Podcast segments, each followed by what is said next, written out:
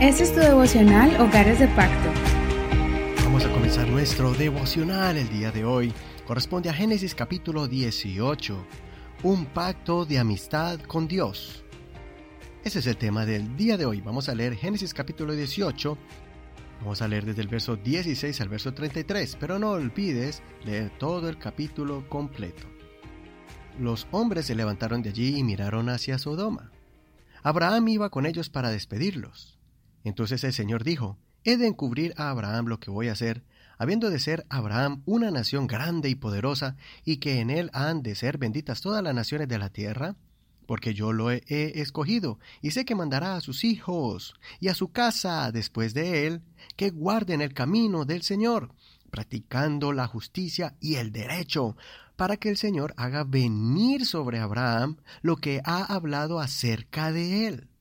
Además el Señor dijo, Ciertamente el clamor de Sodoma y Gomorra es tan grande, y el pecado de ellos se ha agravado en extremo.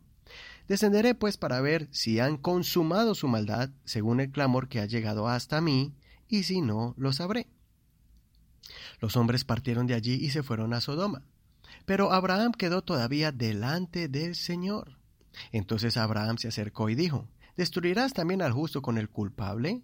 Quizás haya cincuenta justos dentro de la ciudad. La destruirás con todo y no perdonarás el lugar por causa de los cincuenta justos que estén dentro de ella. Lejos esté de ti hacer tal cosa, hacer morir al justo con el culpable, y que el justo sea tratado como el culpable. Lejos esté de ti, el juez de toda la tierra. ¿No ha de hacer lo que es justo? Entonces respondió el Señor, si hallo en Sodoma cincuenta justos dentro de la ciudad, perdonaré todo el lugar en consideración a ellos. Intervino Abraham y dijo, He aquí, ya que he comenzado a hablar con mi Señor, a pesar de que soy polvo y ceniza, quizás falten cinco para ser cincuenta justos. ¿Destruirás por aquellos cinco toda la ciudad? Le respondió, no la destruiré si encuentro allí cuarenta y cinco. Volvió a hablarle diciendo, quizás se encuentren allí cuarenta. Y respondió, no lo haré en consideración a los cuarenta. Abraham le dijo, Por favor, no se enoje mi señor si hablo. Quizás encuentren allí treinta. Y respondió, No lo haré si encuentro allí treinta. Y dijo, He aquí ya que he empezado a hablar a mi señor, quizás encuentren allí veinte. Y él respondió, No la destruiré en consideración a los veinte. Volvió a decir, Por favor, no se enoje mi señor si hablo solo una vez más. Quizás encuentren allí diez. Y respondió, No la destruiré en consideración a los diez. Y el Señor se fue luego que acabó de hablar con Abraham, y Abraham regresó a su lugar. ¿Qué conversación tuvo aquí Abraham con el Señor? ¿Y por qué? Porque no solamente Dios había hecho un pacto para bendecir a Abraham solamente, sino también hizo un pacto de amistad. Imagínense al Dios Todopoderoso, perfecto, santo y glorioso, queriendo establecer amistad con el ser humano, que es débil, inclinado al mal y con muchos defectos. Sin embargo, el Señor busca personas que estén dispuestas a agradarle, así como Abraham, que sean fieles a Él, que tengan la voluntad de buscar la perfección, aunque no seamos totalmente perfectos. Y es que Dios no exige algo que no podamos hacer. Él mira la intención y la acción. Que la intención no quede solo en deseo y nada más. Eso es una fe muerta. Tampoco quiere acciones sin pasión, sin conciencia y sin propósito. Quiere que sea de voluntad propia si no es así, sería una fe de apariencia, una fe hipócrita. Es por eso que el Señor se agrada de un ser humano que esté dispuesto a ser amigo de Dios.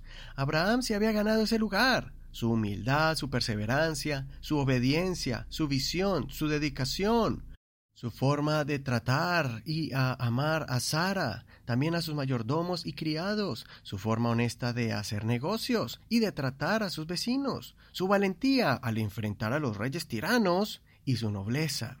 Características que atraen al ser más grande y sublime para hacer un pacto de amistad con un ser humano.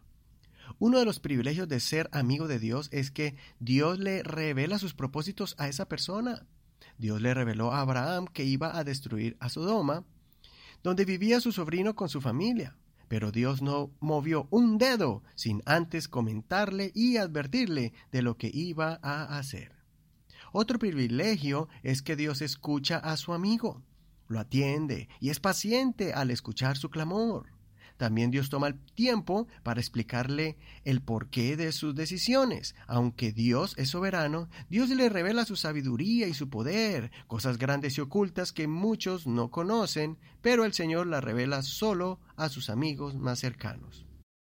Por eso el Señor Jesucristo se juntó con el manso y humilde, con el necesitado y con los que decidieron seguir, depender y confiar en Él.